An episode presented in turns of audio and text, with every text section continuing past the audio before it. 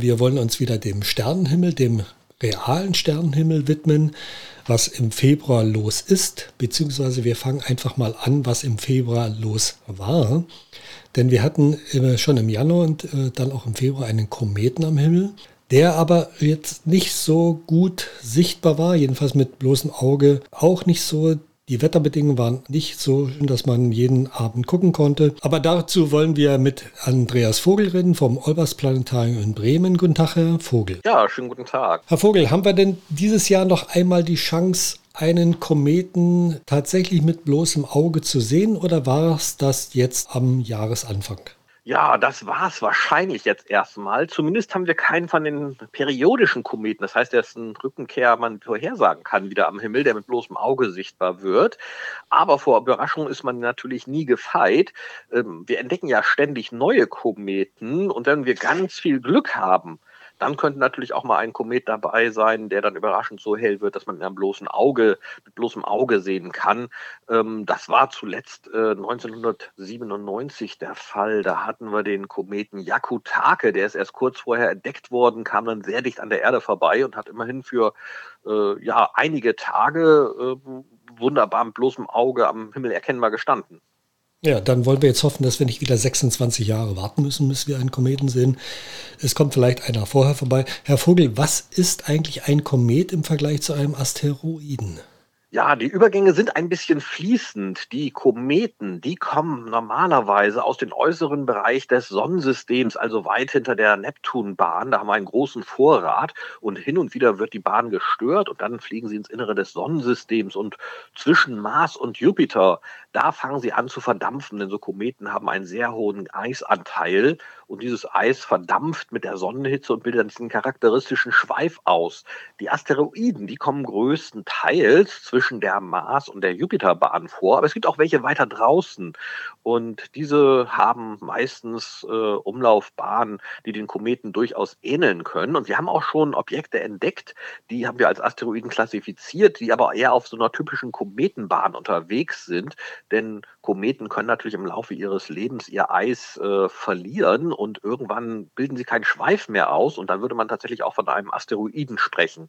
Also die Übergänge sind tatsächlich so ein bisschen fließend. Wer also den Kometen jetzt nicht gesehen hat, muss vielleicht ein bisschen warten, aber wir haben ja doch den Sternenhimmel, der uns jeden Abend, sofern wir ihn sehen können, immer wieder aufs Neue erfreut. Herr Vogel, was ist denn jetzt am Sternenhimmel zu sehen?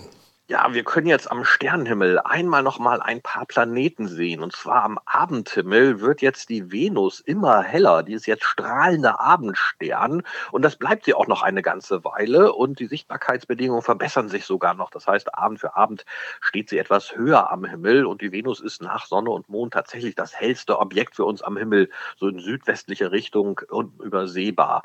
Dann haben wir den Jupiter. Der ist nicht allzu weit von der Venus entfernt. Die kommen sich im Laufe des Monats tatsächlich immer näher.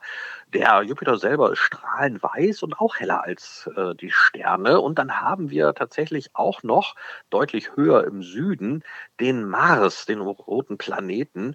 Dessen Helligkeit geht mittlerweile zurück, aber da sich von der Erde entfernt, ist immer noch ein sehr auffälliges Objekt. Man kann in der orangen Farbe sehr gut erkennen. Außerdem haben wir natürlich jetzt äh, im ausgehenden Winter immer noch die Wintersternbilder am Himmel. Und die Wintersternbilder sind tatsächlich so die prächtigsten Sternbilder des ganzen Jahres.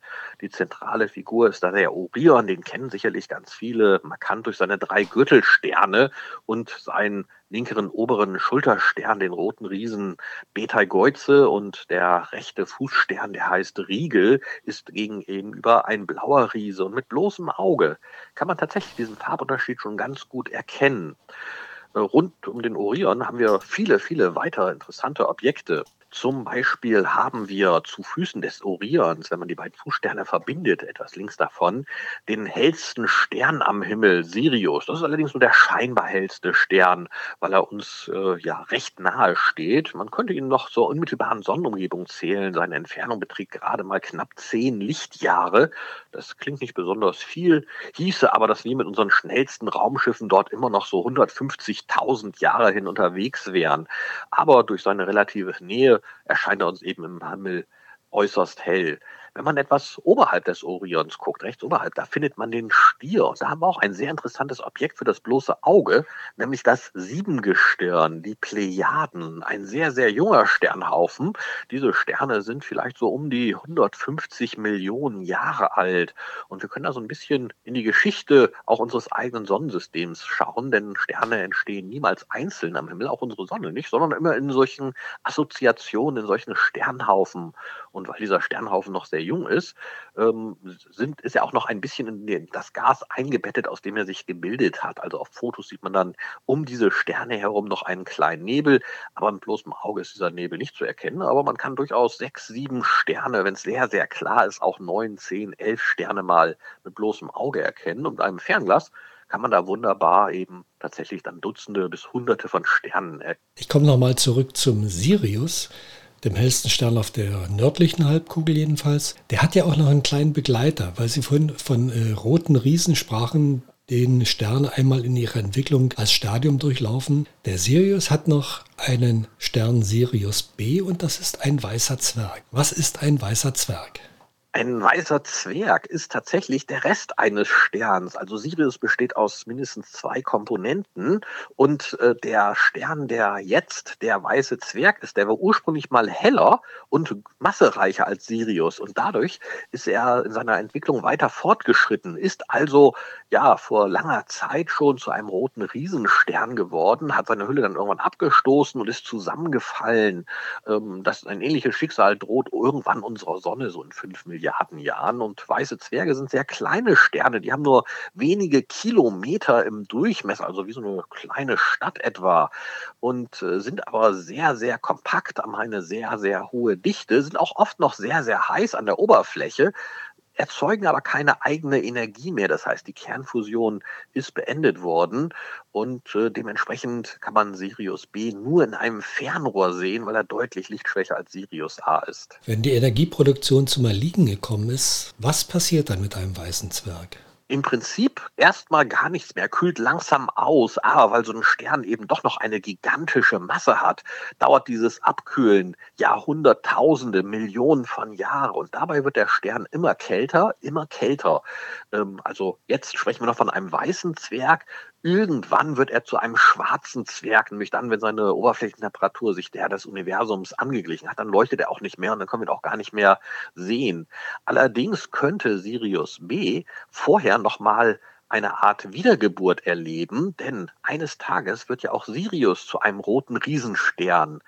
Und wenn er sich zu einem roten Riesen entwickelt, dann bläht er sich auf wie ein Luftballon. Und dann wird ziemlich sicher Materie von Sirius rüberströmen auf diesen kleinen weißen Zwerg.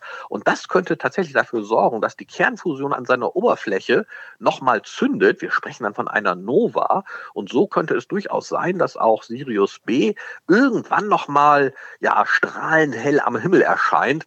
Aber das wird noch ähm, ja, sehr, sehr lange Zeit dauern. Also wir werden es nicht mehr erleben. Das ist ein bisschen schade, aber liebe Hörerinnen und Hörer, Sie merken, im Weltall ist immer etwas los. Sterne entstehen, Sterne vergehen. Manche sind rote Riesen, werden zu weißen Zwergen und der weiße Zwerg wird dann möglicherweise geschluckt von einem anderen Stern oder verbindet sich neu. Es ist immer interessant und äh, Herr Vogel, ganz vielen Dank für die Beobachtung bzw. die Vorherschau auf den Sternenhimmel jetzt Ende Februar und bis zum nächsten Mal. Vielen Dank. Sehr gerne. Tschüss.